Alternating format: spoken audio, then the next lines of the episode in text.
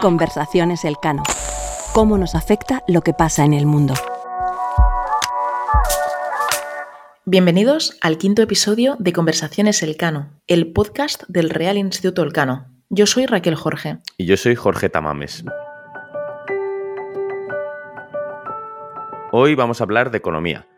Tal vez nuestros oyentes recuerden una época remota, lejana y muy distante, es decir, hace como tres meses, cuando la principal preocupación de los europeos era la recuperación económica post-COVID. Y justo esa preocupación pasó, o parece que pasó, a un segundo plano a finales de febrero, cuando Rusia invadió Ucrania y sumió a el país en una guerra que sigue sin visos de terminar. Pero eso no quiere decir que los problemas económicos desaparecieran, más bien al contrario, llevan todo el año recrudeciéndose.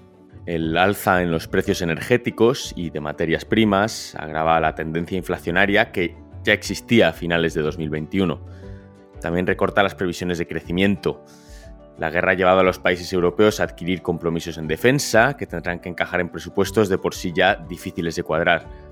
En fin, llueve sobre mojado. La guerra en Ucrania, como tantas otras crisis recientes, no es que abra las puertas a un mundo radicalmente distinto, sino que de alguna forma agrava tendencias que ya nos estaban dando problemas en el mundo de siempre. En ese sentido, hay varias preguntas que nos gustaría hoy plasmar con todos vosotros y vosotras, que son las siguientes. En primer lugar, ¿son los eurobonos para la guerra un mecanismo efectivo y necesario para hacer frente a las consecuencias económicas del conflicto? ¿Nos encontramos realmente en un momento de esta inflación o qué significa realmente esto?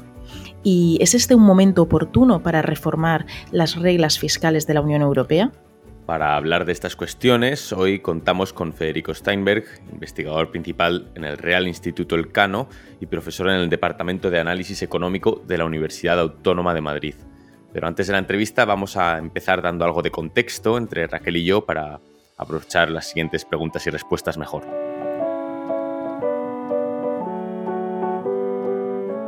Conversaciones Elcano. Capítulo 5.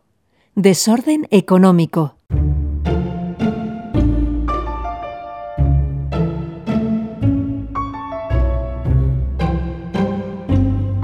Principios de 2021. Vemos que las economías europeas han sobrevivido al impacto original de la pandemia su propósito es asegurar que, una vez pasado el severo impacto económico durante la época del confinamiento, se produzca un rebote económico lo más robusto posible. Y para ello se han desarrollado a nivel europeo una serie de instrumentos inéditos y prometedores, como son en primer lugar, los fondos SURE o SURE, eh, SURE en español, que es el instrumento de apoyo temporal para mitigar los riesgos de desempleo en una emergencia y que financia prestaciones por desempleo. Esto por una parte. Y después, por otro lado, los fondos Next Generation EU, que tienen el fin de promover la transformación económica de los países a gran escala con fuertes inversiones en varias verticales estratégicas, como serían el cambio climático o la digitalización, como los dos grandes pilares, pero también la transformación de la administración pública o el apoyo a las pymes. También se suspendieron temporalmente las reglas de gasto público europeas, en concreto el Pacto de Estabilidad y Crecimiento, que a día de hoy aún no se ha vuelto a reactivar y que fue concebido para asegurar que los países de la Unión Europea mantuvieran unas finanzas públicas saneadas, saludables, tras la introducción de la moneda única, el euro. Bueno, la idea de todas estas medidas en conjunto es salir de la crisis de una manera pues, más coordinada y equitativa.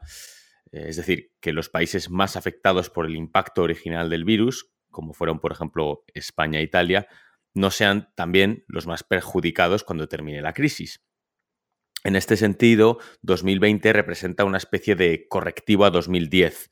Em, si os acordáis, en aquel año se opta por resolver la crisis financiera de 2008 mediante una serie de políticas de austeridad eh, macroeconómica, especialmente en los países de la zona sur del euro, eh, que buscan recortar el gasto público en medio de una recesión y que terminan provocando una caída del crecimiento y no llegan a reconducir el problema que supuestamente debían abordar, que era el volumen de deuda pública, que a día de hoy sigue siendo bastante elevado en la zona euro. Em, para la historia económica de la Unión Europea, 2010-2020 es un poco una década perdida en términos de crecimiento y de cohesión social. Y en este caso, en el caso actual, la Unión Europea parece haber aprendido de sus errores o de las cosas al menos que debía mejorar. Los programas de estímulo fiscal a nivel europeo son mucho más tímidos que los de países como Estados Unidos, pero es indudable que el desafío de 2020 supone un cambio cualitativo en la forma en que la Unión Europea aborda las crisis económicas. A una respuesta mejor coordinada a nivel comunitario se unen varias políticas públicas exitosas, como son las empleadas para salvar empleo durante los confinamientos. Y el instrumento más conocido en España es el de los ERTE, pero el resto de los países de la Unión también adoptaron programas similares. En líneas generales, y sin tampoco sonar demasiado triunfalista, se puede decir que la recuperación estaba funcionando. A principios de 2021, varios estados europeos ya superaban su Producto Interior Bruto prepandemia, eh, e incluso los nubarrones económicos que se acumulaban, eh, por ejemplo, estos problemas de desabastecimiento ¿no? en las cadenas de suministro globales o incluso la inflación, eh, tenían que ver con lo brusca que estaba resultando la recuperación económica. Se estaba generando un tirón de la demanda agregada que pillaba por sorpresa la economía global y en parte explicaba muchas de las presiones inflacionarias. Hay que tener en cuenta que un cuadro de, inflación moderada y de crecimiento fuerte, que era donde en teoría estábamos a principios de año, es preferible a uno de crecimiento débil y deflación, que era lo que la amenaza que pendía de alguna forma sobre la zona euro durante la década anterior. La invasión de Ucrania y las sanciones a Rusia, sin embargo, lo que han hecho es reforzar los aspectos más preocupantes de esta situación que estamos hablando. Hablamos no solo del encarecimiento de la energía, sino también de la provisión de materias primas. Por ejemplo, en España ya es sintomático el caso del aceite de girasol, cuyo suministro pues, se ha visto interrumpido y encarecido por la guerra. O, por ejemplo, los productos como serían los fertilizantes, de los que Rusia es el primer exportador global. Sí, además, toda esta situación complica mucho los tiempos proyectados para la recuperación. Em, la suspensión del pacto de estabilidad y crecimiento que mencionamos antes y que es lo que limita la capacidad de endeudamiento de los Estados miembros, eh, está prevista que durase hasta finales de este año, 2022. Eh, pero muy posiblemente se tenga que prorrogar en el futuro. Y además, por otra parte, aislar a la economía rusa puede tener consecuencias para proyectos clave de la Unión Europea. Por ejemplo, el tema de la descarbonización de nuestras economías. Rusia, en este caso, es el principal exportador mundial de metales como el níquel, que resulta esencial para el desarrollo de baterías en coches eléctricos. Sí, es que ni siquiera estamos hablando aún del elefante en la habitación, que es la dependencia del gas ruso. Ya hemos visto que países como Alemania se muestran muy reticentes a cerrar la llave del gas, eh, que reporta Moscú en torno a unos 700 millones de dólares diarios. No es un problema que afecte a países como Francia o España, por ejemplo, porque es en Europa del Este donde la dependencia de los gasoductos rusos lleva años agravándose. Em, pero bueno, mientras grabamos este episodio, la Unión Europea está intentando negociar un sexto paquete de sanciones contra Rusia que limitaría, entre otras cosas, las importaciones de petróleo ruso. Em, esto ya genera reticencias importantes por parte de Estados miembros como Hungría, eh, por ejemplo, que es posiblemente el que ostente el gobierno más prorruso de la Unión Europea. Pero hay que recalcar que el petróleo que la Unión Europea importa de Rusia equivale aproximadamente a un 25% del total de su demanda. Em, con el gas estamos hablando de más de un 40% y además el gas es un hidrocarburo que es más difícil de sustituir de manera rápida. Y otro nubarrón en, el horizonte. Eh, también la Reserva Federal ya ha comenzado a subir los tipos de interés para contener las presiones inflacionarias que se están produciendo en la economía de Estados Unidos. Se espera también que el Banco Central Europeo endurezca su política de tipos de interés de manera gradual a partir del verano de, este año, del 2022. Eso ralentizará el crecimiento económico y, aquí la cuestión es que eh, los tipos de interés no son una varita mágica con la que se pueda cambiar, digamos, los precios del gaso de los alimentos, pero es una cuestión a tener en cuenta. Sí, bueno, en resumen, nos gustaría poder ofrecer un contexto o un cuadro un poco menos agorero, pero es que la situación es la que es y no tiene sentido ponernos a edulcorarla. Así que vamos a hablar con Federico para ver si él nos ofrece más claves de cara al futuro. Conversaciones Elcano. ¿Cómo nos afecta lo que pasa en el mundo?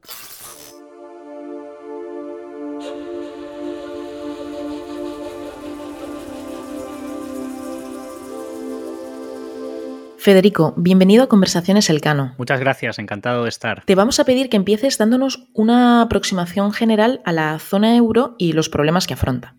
Y tengo varias preguntas, aquí puedes elegir o darle la vuelta como tú consideres. ¿Cuáles son las principales brechas entre las economías eh, en el interior de, de la zona euro? ¿Qué ganadores y perdedores ha producido tanto a nivel de países como dentro de los propios Estados miembros y qué le faltaría al euro para representar una unión monetaria completa? Pues son muchísimas preguntas, pero sobre las que venimos trabajando los que nos dedicamos a integración monetaria europea desde hace muchísimo tiempo, porque la manera de intuitivamente entender qué le falta al euro, y empiezo por la última, es plantearse, pues, por ejemplo, si nos parece que Estados Unidos va a ser un país y el dólar va a ser su moneda en 2050. Pues todos diríamos sí, a menos que haya una invasión extraterrestre, con una probabilidad, yo diría, del 99,5%. No el 100, porque puede venir un cisne negro, ya, ya lo hemos aprendido. Sin embargo, si yo hago esa pregunta sobre la zona euro, ¿creemos que la Unión Europea va a existir en 2050 y el euro va a ser su moneda?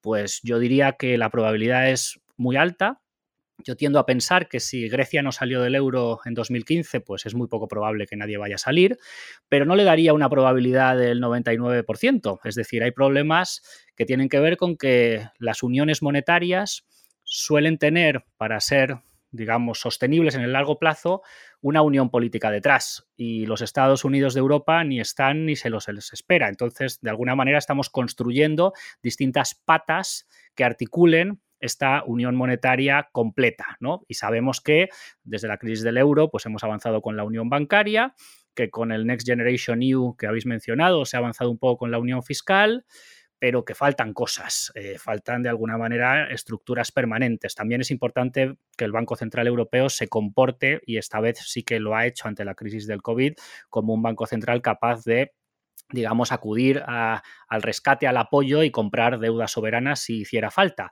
Pero cada vez que hay una situación de tensión y, estamos pensando que ahora con la subida de los tipos de interés, pues esto podría regresar de alguna manera, pues hay tensiones entre distintos países dentro de la Unión Monetaria. Esa es la, otra cuestión que, me planteabas, ¿no? Eh, mm, cismas, divisiones internas, pues lo que solíamos llamar los países del norte acreedores, los Alemania, Holanda, Austria, eh, Finlandia versus los países del sur eh, que experimentan algo más de problemas, que eran pues eh, Italia, España, Portugal y Francia en medio. Francia nunca sabemos dónde está y Francia, digamos, equilibra. Francia tiene una estructura económica a veces más parecida a las del sur, pero siempre intenta que se la vincule con los del norte. Tiene un sistema financiero más parecido al de los del norte. No tiene ni déficit ni superávit por cuenta corriente, está en el medio, mientras que Históricamente los países del norte eran más exportadores y los del sur tenían más déficit. Esto por suerte se corrigió con la crisis financiera anterior y en definitiva yo diría que la estructura de la gobernanza del euro que tenemos eh, pues está diseñada de modo que ha favorecido más a los países del norte.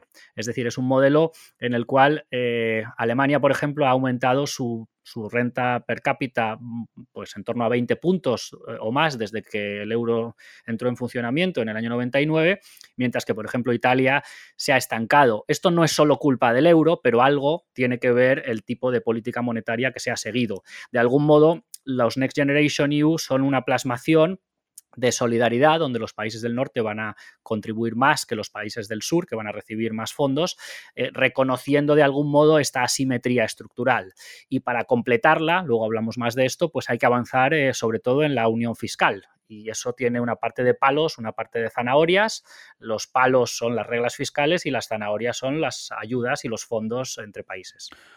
Vamos precisamente, Federico, con esto último que comentabas al final, que tiene que ver con eh, las reformas que hace falta para, avanzar hacia una unión más sostenible. Y aquí la clave parece ser eh, la, reforma de la arquitectura fiscal ¿no? y de las reglas fiscales. Es verdad que muchas veces aquí lo mejor es enemigo de lo bueno, pero eh, ¿cuál te parece a ti de, este proceso de reforma que aún está en marcha? ¿Cuál sería, digamos, un desenlace ideal ¿no? En la reforma de la arquitectura fiscal europea y cuál sería la, solución de compromiso que ves realista hoy por hoy, ¿no? Em, tal vez sea más cerca de la solución ideal, tal vez sea un acuerdo de mínimos. ¿Dónde crees que estamos en este momento? Pues efectivamente, lo primero, subrayar, como, como decía antes, que la unión fiscal que en realidad es una parte de la unión política por la puerta de atrás, algunos dirían, ¿no? Porque es cómo se reparten los dineros, ¿no? Eh, pues es uno de los elementos fundamentales de, terminar de construir la arquitectura del euro, pero no es la única. Eh, otro día podemos hablar de la unión bancaria, de, la política del Banco Central, de los elementos de la unión económica. Eh, temas que son más de políticas estructurales. Pero es verdad que la unión fiscal es lo que tenemos ahora sobre la mesa. De hecho, eh, en el Instituto Elcano hemos hecho un documento de propuesta de reforma de las reglas fiscales, porque básicamente las reglas fiscales, que para resumir mucho es aquello de que no se puede gastar más del 60% del PIB, de, perdón, de, deuda, más del 60% de deuda sobre el PIB y más de un 3% de déficit eh, sobre el PIB, pues eh, son unas reglas que estaban pensadas para un mundo muy diferente al actual y donde pues la Unión Europea se ve con las manos muy atadas para lo que tiene que hacer y cómo tiene que reaccionar. Por supuesto, estos valores de referencia eh, no los cumple casi nadie y además han sido reformados en, legislación secundaria, pero es, es, el anclaje que tenemos en mente. ¿no? Sabemos que con lo que se nos viene por delante si aplicamos las reglas cuando las reactivemos, como bien has dicho, pues están en suspenso desde el principio de la crisis de la COVID hasta seguramente eh, de momento el final del 2022, pero tal vez se extienda un año más esta suspensión.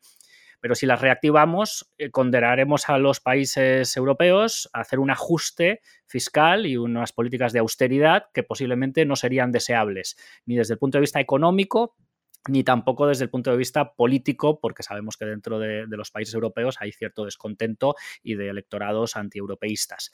Pero por otro lado, si mantenemos las reglas tal y como están, y, no las aplicamos, que es una opción, pues entonces perdemos la credibilidad, sobre todo de la Comisión Europea, para aplicar esas reglas.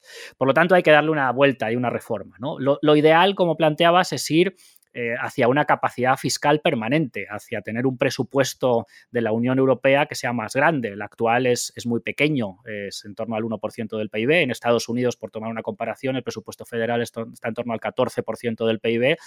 Y bueno, básicamente eso permitiría pues hacer un montón de gastos conjuntos eh, de lo que llamamos bienes públicos europeos. Ahí a lo mejor podríamos incorporar los temas de la defensa, estos eurobonos para la guerra que Raquel decía antes, que de momento pues no están ni se los espera, porque los países del norte están diciendo, bueno, primero veamos cómo salen las ayudas del Next Generation, que son eurobonos transitorios hasta el 2027, y luego si acaso los hacemos más permanentes. Entonces, de algún modo estaría esa idea de que hay una parte del gasto que se haga a nivel centralizado con una lógica de financiación a cambio de reformas, que es un poco la lógica del Next Generation, que se diferencia bastante de la lógica de los rescates de la Troika, de, aquel episodio, eh, yo creo que no muy exitoso de cómo hicimos para pasar la crisis anterior. Pero luego la pregunta es cómo hacemos para llegar a esos niveles, digamos, menores de deuda. Eh, y ahí hay toda una discusión sobre si hay algunos gastos eh, de transición energética, verdes, digitales, que se pueden sacar o no del presupuesto. Nosotros no somos partidarios de hacer eso, somos partidarios más de tener una capacidad fiscal central más potente, eh, pero que no haya, digamos, excepciones. porque además, si vienen mal dadas y los mercados empiezan a desconfiar de la deuda de algún país, siempre pensamos en Italia, pues va a dar bastante igual si la deuda pública se emitió para hacer transición ecológica o otra cosa. Los mercados se pondrán nerviosos, ¿no? Y luego, por dificultades de cambio de tratados, que ahora mismo son complejos, aunque a lo mejor tenemos que plantearnos cambio de tratados al, al hilo de la guerra de Ucrania, pero bueno, ahora mismo eso está fuera del debate de las reglas fiscales, pues es muy complicado cambiar esas, eh, digamos, esos límites del 60 y el 3%.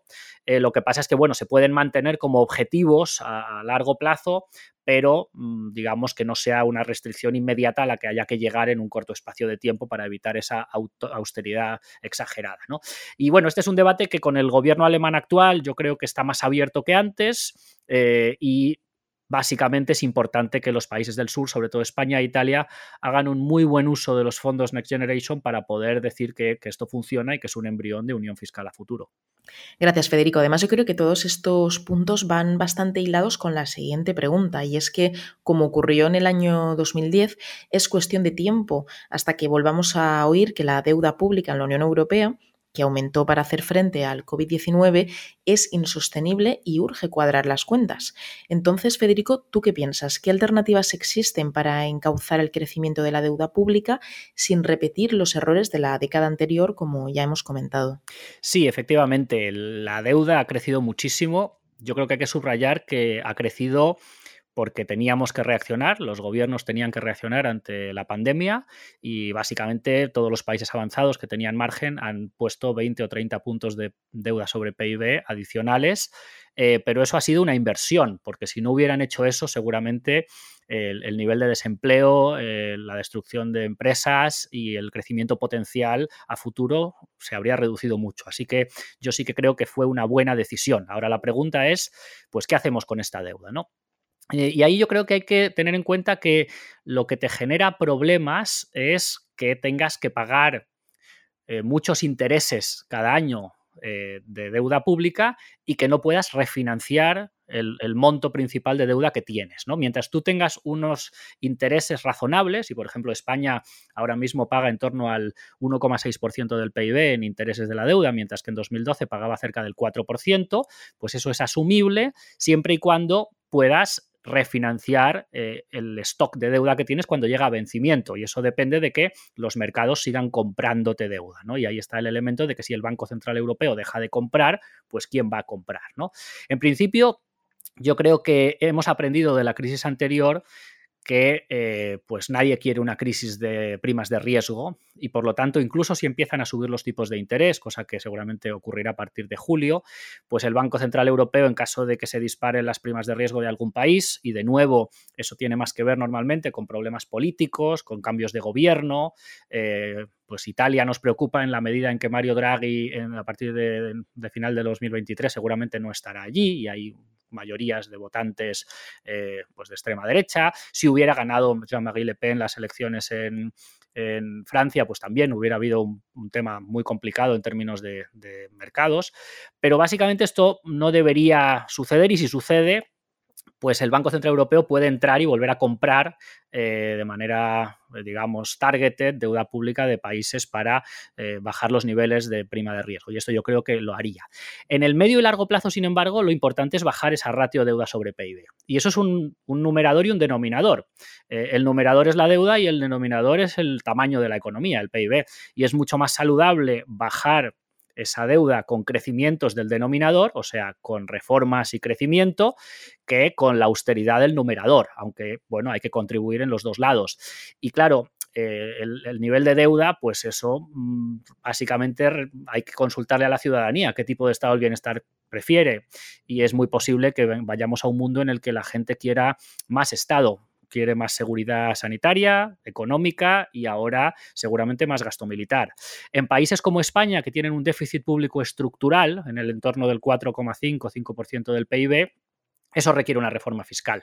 Y una vez que tengas las cuentas públicas más o menos equilibradas, que sería deseable, pues hay que conseguir que el denominador, el PIB, crezca rápido y el numerador pues vaya aguantando. En definitiva, yo creo que la deuda pública de los países de la zona euro a día de hoy, aunque es más grande en stock que en el 2012, es más sostenible.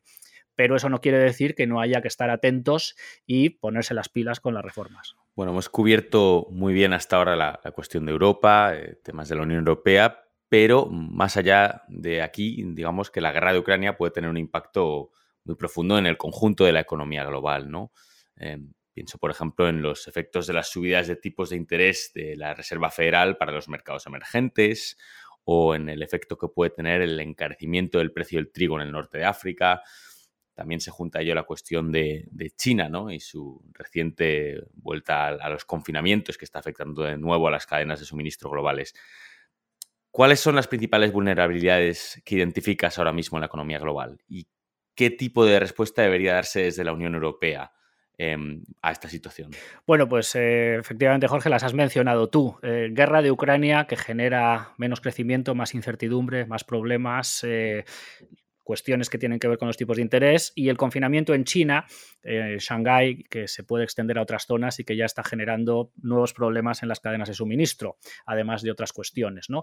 yo creo que primero tenemos que tener en cuenta que estamos en un escenario de nuevo de incertidumbre radical, tanto la evolución de la guerra y si hay posibles escaladas o si hay eh, cortes de suministros de gas y petróleo a Europa. Esto podría descabalar unas previsiones de crecimiento que el Fondo Monetario, básicamente, para resumir mucho, nos dice que vamos a crecer en torno a dos puntos menos de lo que íbamos a crecer eh, según estaba previsto a principios de año y que la inflación será pues eh, un par de puntos mayor pero por ejemplo también proyecta que la economía rusa se va a hundir más de un 10%, que a Europa le va a pegar más fuerte que a Estados Unidos y que China, que en principio iba a crecer un 5,5% este año, pues de momento se estima que lo hará en torno al 4,2, 4,4 y eso, bueno, pues es un problema porque la legitimidad del régimen chino, del gobierno chino, se basa en generar crecimiento económico y estabilidad.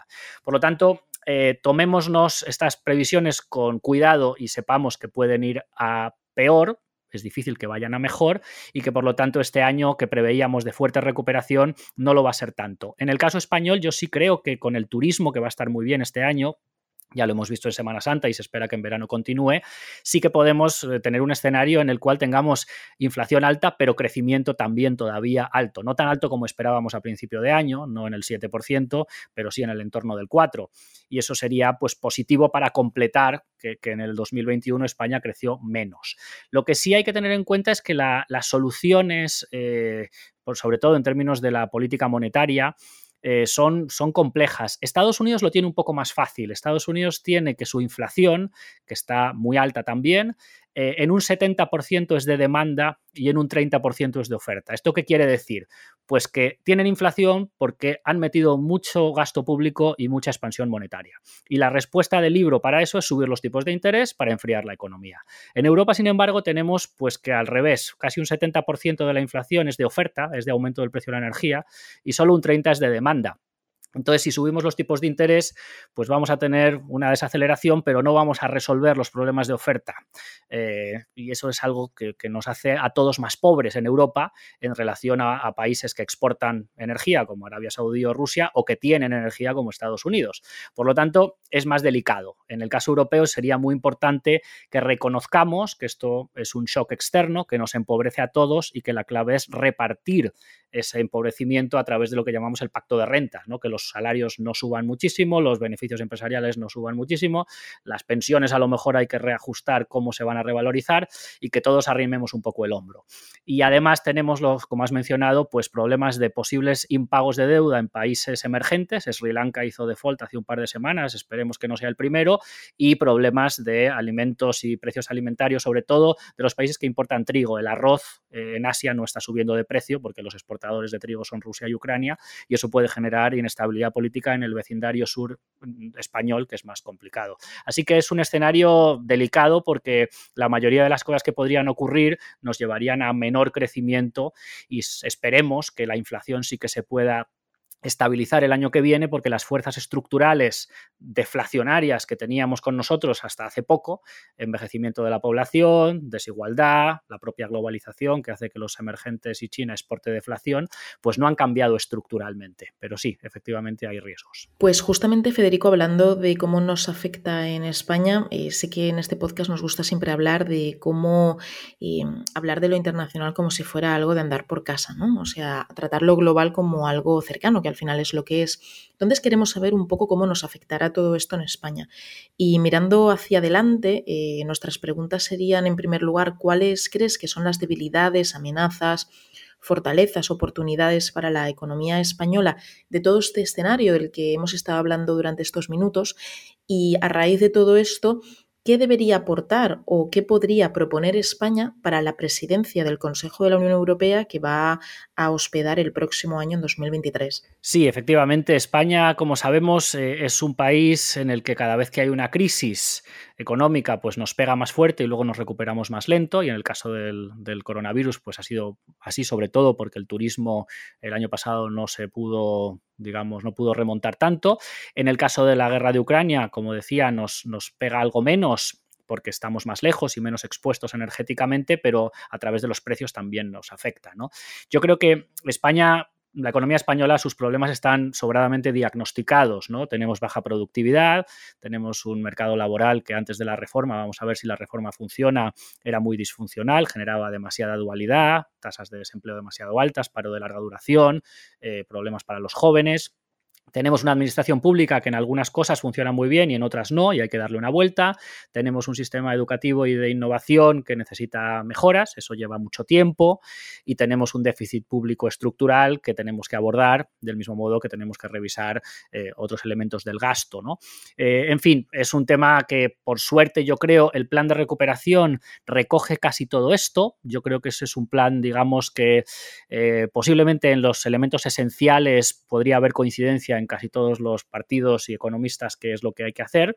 Luego ahí están muchos detalles en cada una de estas reformas, pero tenemos ese enorme incentivo a través de los fondos europeos que yo creo que tenemos que aprovechar y demostrar algo que la economía española siempre ha hecho, que es que cuando hay que ponerse y hacer las reformas, las sabemos hacer y las hacemos bien. Recordemos la reestructuración del sistema financiero en España a raíz del, rescate del, 2012-13, que fue bastante efectiva y bastante rápida. Por ejemplo, los italianos no la han hecho.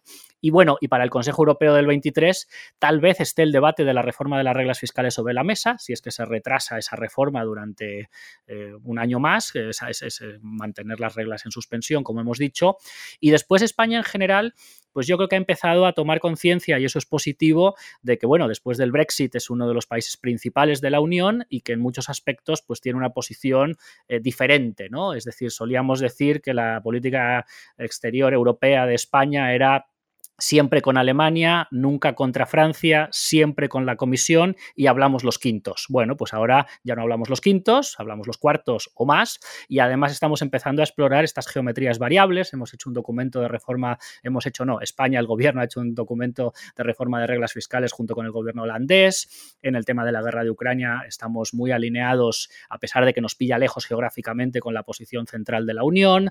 Hemos conseguido pues eh, tener una, explicar que la la cuestión energética requiere un tratamiento especial para España y Portugal. Y bueno, en definitiva, que, haya que contar con España, que España tenga posición distinguible en casi todos los temas, eh, geometrías variables y alianzas cruzadas según con qué países, y por lo tanto, bueno, no tener esto que a veces en el Cano hemos llamado durante mucho tiempo un europeísmo beato, que es que todo lo que venía de Bruselas era bueno y no se discutía, pues bueno, España es muy europeísta, queremos completar la Unión Europea con todo lo que falta en lo económico y más allá, pero bueno, hay que tener los intereses españoles claros también y las alianzas. Federico, muchas gracias por venir a hablar con nosotros en Conversaciones Elcano. Gracias, Federico. Gracias a vosotros.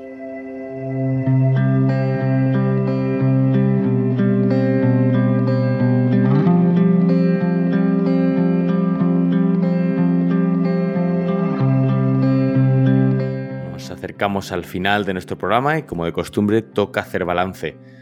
Hay una antigua maldición china mm, convertida un poco en un cliché que dice ojalá vivas en tiempos interesantes la idea es que los tiempos interesantes siempre son tiempos difíciles y desde luego en esta ocasión podemos constatar que es así. Es verdad que en Europa nos enfrentamos a un panorama de nubarrones económicos, pero hay que tener en cuenta que sin que esto sea una receta para la complacencia, saldremos relativamente mejor parados que otras regiones del mundo. Eh, hay países donde un recorte en las perspectivas de crecimiento puede causar problemas políticos, como mencionaba Federico en el caso de China. Hay regiones donde un alza en los precios de los alimentos y en especial los de los cereales pueden causar problemas de abastecimiento alimentario. Eh, bueno, esto es una forma delicada de decir eh, hambre. Comentábamos que el norte de África es especialmente sensible a, a esta presión y de hecho ahí está el precedente de 2011, cuando en la primavera árabe muchas de las manifestaciones prodemocráticas y las protestas se generaron originalmente por un alza en los precios de los alimentos. Para los Estados miembros de la UE habrá que tener en cuenta, por tanto, no solo la situación nacional de cada uno de ellos y la europea, sino también la del propio vecindario. Y aquí también habrá que incluir pues, que el propio colapso económico de Ucrania durante esta guerra va a requerir que se lleve a cabo algún tipo de asistencia económica en profundidad en el medio y largo plazo. Y en todo esto, eh, cuando pensamos en cómo nos afecta, pues hay dos perspectivas, ¿no? La perspectiva que acaba de comentar Jorge, que es más de la influencia de lo externo en lo interno, y por otro lado también es interesante hablar de, aquellas cosas que se están haciendo desde España, ¿no? Sobre todo en relación a la Unión Europea, que es lo que justamente eh, comentaba Federico sobre pues, el panorama económico, la cuestión de las reglas fiscales, los eurobonos para la guerra, etc. ¿Y qué está haciendo España? ¿O qué, o qué se ha hecho desde la Unión Europea? Y en lo que España se ha sumado. Pues un claro ejemplo, y de ello ya habíamos hablado antes, es el plan de recuperación, transformación y resiliencia, eh, que está bajo el paraguas de los fondos Next Generation EU. Y el caso de España es además particularmente interesante porque el plan de recuperación español es el segundo más grande de la Unión Europea, solo después de Italia. El objetivo del plan de recuperación es llevar hacia adelante una, modernización de la estructura económica que sea eh, según ha dicho España, comparable con, con, el que ocurrió cuando España accedió a la Unión Europea. Entonces, en ese sentido, eh, lo que ha hecho España en este plan de recuperación es marcar o articular cuatro pilares fundamentales, que son la transición verde, a la que se le va a dedicar un 40% del total de los recursos, la transición digital, a la que se le dedicará un 28%. Esto es interesante porque además el pilar digital va a recibir más financiación que el objetivo que la Unión Europea ha propiamente dicho, que es de un 20%.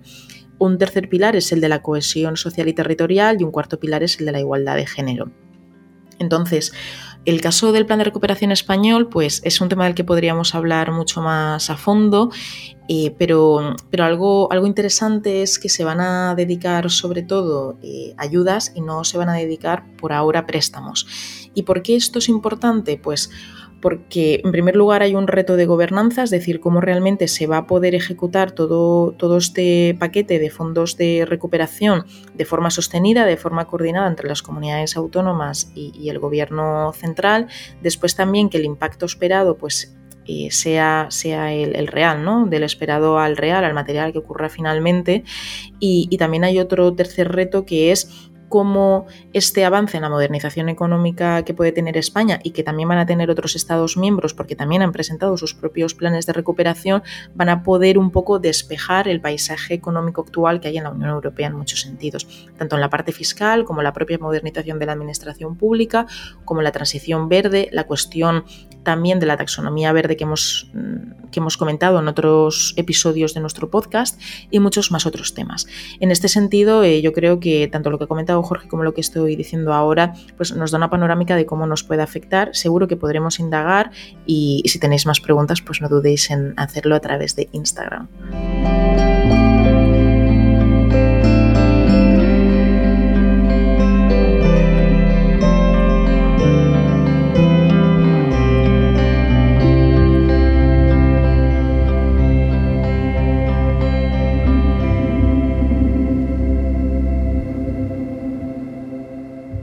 Conversaciones Elcano. Cómo nos afecta lo que pasa en el mundo.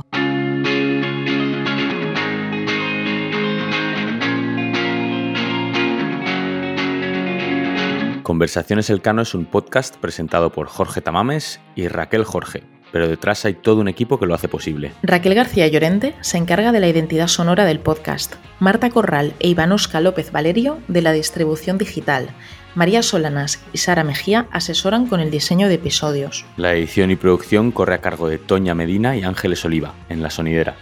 En la sección de entrevistas contamos con el equipo de investigación del Real Instituto Elcano. Si quieres saber más de nosotros y de nuestras actividades y encontrar las claves para entender la realidad internacional, visítanos en nuestra web realinstitutoelcano.org